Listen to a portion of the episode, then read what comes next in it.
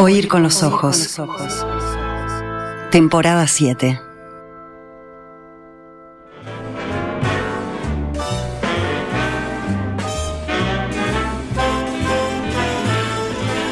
It seems to me I've heard that song before. It's from an old familiar score. I know it well, that melody. Nos eh, saluda Martín que dice que está trasplantando la planta más grande del hogar en este junio caluroso y atípico. El programa será excelente como de costumbre. Dice Martín muy salamero. Un gran abrazo para este oyente. Durante algunos años, en Alguien habló de nosotros, que era su columna, en el Heraldo de Aragón, de Zaragoza, Irene Vallejo hacía una suerte de periodismo filológico en el que establecía allí unas conexiones entre, y ella lo decía así, el fragor cotidiano y la trepidante complejidad del presente y la luz de los clásicos de la tradición europea y sobre todo de la antigüedad grecolatina. ¿Les eh, resulta parecido a lo que intentamos hacer nosotros acá, en esta nuestra sección, esa canción ya la escuché y bueno, a lo mejor alguno piensa que sí, salvo que claro, Irene Vallejo lo hacía mucho antes que nosotros y sobre todo lo hacía mucho mejor, mucho más en serio. Pueden buscar una selección de estas eh, columnas, ahora reunidas en un bello volumen de editorial Contraseña, del que me consta que quedan ejemplares en librerías de Montevideo y si quieren, tal y como lo hicimos en nuestro programa especial, lo que podemos hacer ahora en estos minutos es considerar una muestra.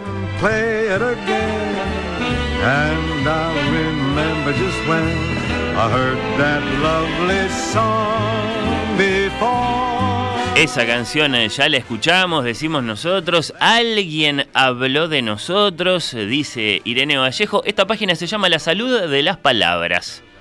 Entender el mundo es un placer.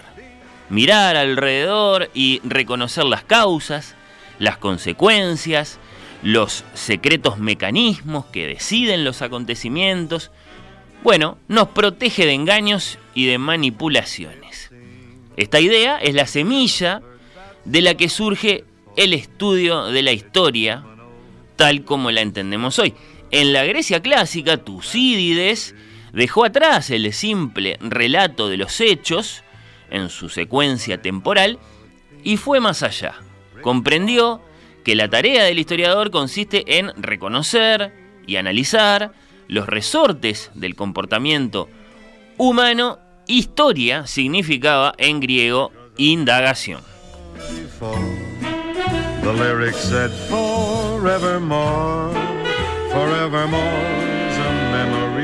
Gracias a esta novedad, los historiadores pueden explicarnos, desde su análisis del pasado, muchas claves del presente.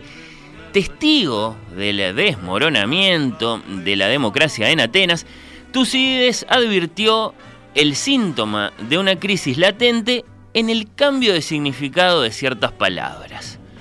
Pensaba que la política se deteriora si el servilismo dentro de las facciones se empieza a llamar lealtad.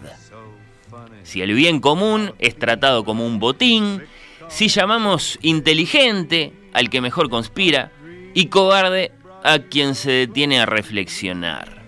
Si hablamos de pactos solo para encubrir fugaces transacciones de intereses, y escribió, al llegar a acuerdos, los juramentos tenían una vigencia momentánea, por prestarlos cada bando ante el apuro sin otro fundamento.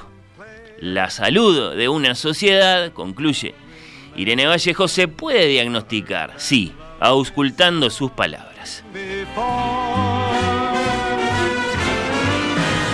Let's take it once from the top and play it till I drop because I heard that lovely song cierro. Este, alguien habló de nosotros, de Irene Vallejo. Por lo que hemos podido averiguar, el historiador Tucídides dejó afuera de su selección final eh, la que consignaba la filóloga otras tantas palabras de salud complicada, digamos. La política se deteriora si a la propaganda se la llama campaña de bien público, por ejemplo, si a militantes se le dice compatriota, si a narrativa o a relato. Esas palabras que tanto las necesitamos en la literatura se las utiliza para reputar como ficcionados hechos vergonzosos que por ciertas disputas de poder, bueno, no conviene admitir. ¿Con qué música? Vamos a saludar a Irene Vallejo, a Tucides, padre de la historiografía científica. Sobre todo, ¿con qué música vamos a saludar? A la salud de las palabras. Que así se titulaba aquella columna de Irene Vallejo, pues con la canción de la palabra una canción griega, como es lógico, donde quiera que vaya lo oigo decir en los eh, libros buenos y malos que he leído. Di la palabra y serás libre. Di la palabra y sé como yo. Di la palabra en la que estoy pensando. ¿Has oído la palabra?